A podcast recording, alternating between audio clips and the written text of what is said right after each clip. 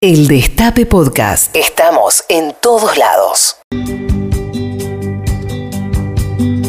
14-17. Me alegra y me sorprende la presencia de Puchi Montivero eh, en este lugar del estudio, ¿no es cierto? El alma mater de este programa, sentado en este momento frente a un micrófono. Querido Puchi, tenemos nueva sección. Vamos a intentar, vamos a probar, vamos a ver qué acontece, qué sucede. 5 por 1. 5 por 1 le pusimos. Tranca. Tranquilo, 5 por 1. ¿Por qué? Porque es un hecho marcado a fuego en la memoria colectiva, narrado a través de cinco momentos curiosos de esa historia. Maravilloso. Yo pensé que era algo un poco más eh, agresivo el nombre, pero no. No. no, tiene que ver con simplemente es un hecho contado a través de cinco anécdotas. Correcto, 5 por 1. En 5 minutos te cuento una pequeña efeméride.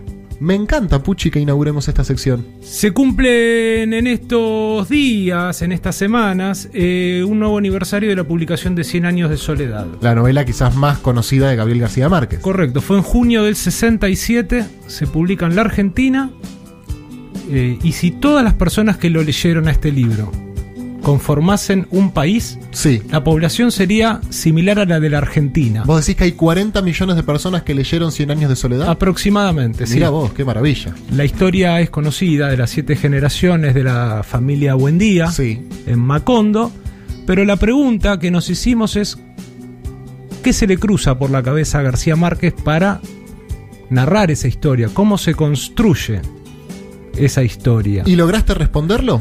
Un poquitito lo logré responder, creo que bastante. En principio está este tema que a mí me apasiona mucho, que es la propaladora interna que lleva cada uno, que no te deja de hablar, esa voz Sí. que uno tiene mentalmente. Que no es uno del todo, pero es uno, ¿no? Pero es uno. Pero que le habla de uno en tercera persona. Correcto, él se está yendo de, a descansar un fin de semana con su familia, dos hijos y la mujer. Se le atraviesa una vaca en el camino, pega el volantazo de justo, si no se matan, y le cae la idea y dice, ya sé. Voy a escribir 100 años O sea, imagínate cómo estaba el tipo maquinando Sí, sí, para que full. diga, ok, la historia ya la tenía en la cabeza, lo que no tenía era el tono, era la forma de explicarlo. Pega el volantazo y dice, ya está. Ya está, lo tengo. Imagínate lo que era la cabeza de ese muchacho. Sí, maravillosa. Y después otra cosa que es muy actual, que tiene que ver con la actualidad, es el tema del confinamiento, de dejar todo, se encierra y se aboca a eso, renuncia al trabajo, renuncia a todo, con un sostén increíble de la mujer que se hace cargo de la familia durante 18 meses. La vieron, ¿no? Dijeron, bueno, tenemos este plan, vos te vas a encerrar, vas a escribir una novela, yo me encargo de todo lo demás. Correcto, fue un pionero de la cuarentena, si se quiere. Claro. Eh, las dificultades para financiarse, porque él era un trabajador, abandona el trabajo, abandona todo para escribir esta historia que se tiene una fe tremenda. Ciega. Eh, y la importancia de la amistad, de la generosidad, él se lo hace llegar el manuscrito a unos colegas. Acá argentinos. Sí, eh, bueno, a Cortázar, a Carlos Fuentes, que es mexicano, García Márquez vivía en México en este momento. Eh, y con buena onda, viste, le fueron marcando y le fueron poniendo las pilas. Muchos le llevaban canastas con comida a la familia. Eh, Recordemos, tenía dos hijos. Sí. No tenían que comer prácticamente. Bancándolo, bancándolo mientras escribía 100 años de soledad. Correcto. Y el agradecimiento a Maitena, que es quien le va a poner la voz a esta historia, no la voy a decir yo con mi voz, a la edición de Juancito Tomala, porque yo hago salchichón, pero te lo vendo como caviar, cadete. ¿lo Ese es el gran truco del productor, por supuesto. Entonces, la pregunta que nos hacemos es, ¿qué hay detrás del libro Cumbre del Realismo Mágico? En cinco minutos lo responde eh, Maitena Boitis. 1. México. Principios de 1965. Gabriel García Márquez, periodista y autor de cuatro novelas. Viaja en auto con su familia rumbo a Acapulco para pasar el fin de semana. De repente se siente fulminado por una idea. Le llega la revelación.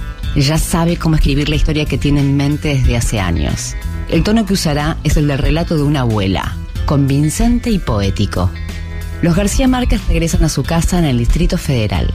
El escritor colombiano se abstrae del mundo, renuncia a su trabajo, le pide a su esposa Mercedes Barcha que se encargue del funcionamiento de la casa, que administre los dólares que tienen ahorrados y que críe a los chicos.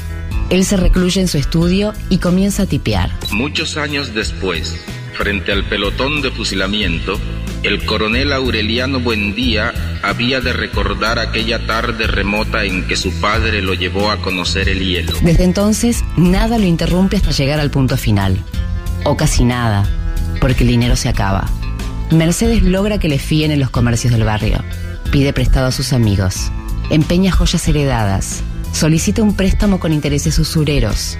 Ya cuando la situación se hace insostenible, García Márquez rompe su aislamiento y empeña el auto. Pero esa plata un día también se termina. Uno de los grandes gastos es el papel para la máquina de escribir. Gabo cree que los errores de tipeo, de lenguaje o de gramática son una mala señal, entonces no corrige, rompe la hoja y empieza de nuevo. 2. Octubre de 1965. García Márquez recibe una carta desde Buenos Aires. El autor es Francisco Porrúa, de Editorial Sudamericana, quien se había enterado de la existencia del colombiano por un amigo escritor. Le pide los derechos de sus libros ya publicados para relanzarlos. García Márquez le responde que eso es imposible y a cambio le ofrece la novela que está creando. Su carta dice así. Estoy trabajando en mi quinto libro, Cien años de soledad. Es una novela muy larga y muy compleja en la cual tengo fincadas mis mejores ilusiones. A pesar de las dificultades con que trabajo en este libro que he planeado durante unos 15 años, estoy haciendo esfuerzos para terminarlo a más tardar en marzo. Le reitero mi gratitud. Cordialmente suyo, Gabriel García Márquez. 3. Marzo de 1966. La familia García Márquez debe tres meses de alquiler. El matrimonio calcula que la novela estará lista en seis meses y se compromete a pagar toda la deuda en ese entonces. Son pura fe. No tienen nada más. Señora, la espero el 7 de septiembre con el dinero de los nueve meses, le advierte el propietario.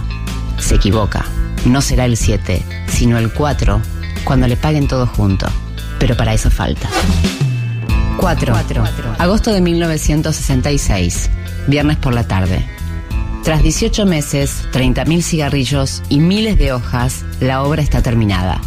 Gabriel y Mercedes van al correo para enviarla a Buenos Aires. El empleado la pesa, hace sus cálculos mentales y sentencia. Son 82 pesos. Mercedes cuenta los billetes. No alcanzan. Le suma las monedas sueltas que lleva en la cartera. No alcanzan. La penuria económica los vuelve a cachetear. Abren el paquete, lo dividen en dos partes y mandan a Buenos Aires una mitad de la novela. La otra, sueñan quizá, pueden enviarla el lunes. No saben de dónde sacar el dinero. Solo conservan la máquina de escribir que es el medio de producción. En la casa encuentran un calentador, un secador de pelo y una licuadora. Empeñan esos electrodomésticos y consiguen los fondos. Así, mandan la parte restante del escrito y en ese instante Mercedes, ya harta, mira fijo a su marido y le advierte, Lo único que falta ahora es que la novela sea mala. 5. Francisco Porrúa queda deslumbrado.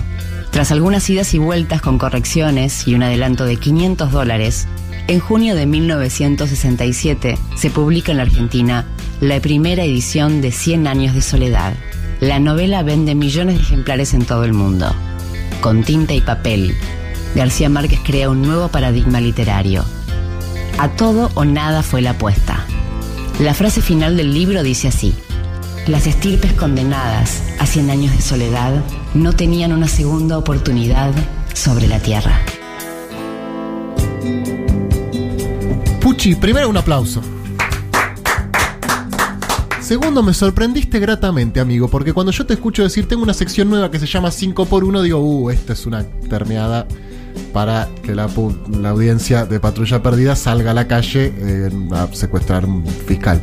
Y fíjate que no, es una maravillosa pieza radial que narra un hecho, en este caso la publicación de una novela, de una forma maravillosa, amena, agradable y fantástica. Puchi. Muchas gracias. Te quiero decir dos cosas. Sí, la decime. primera, para terminarla estás vos.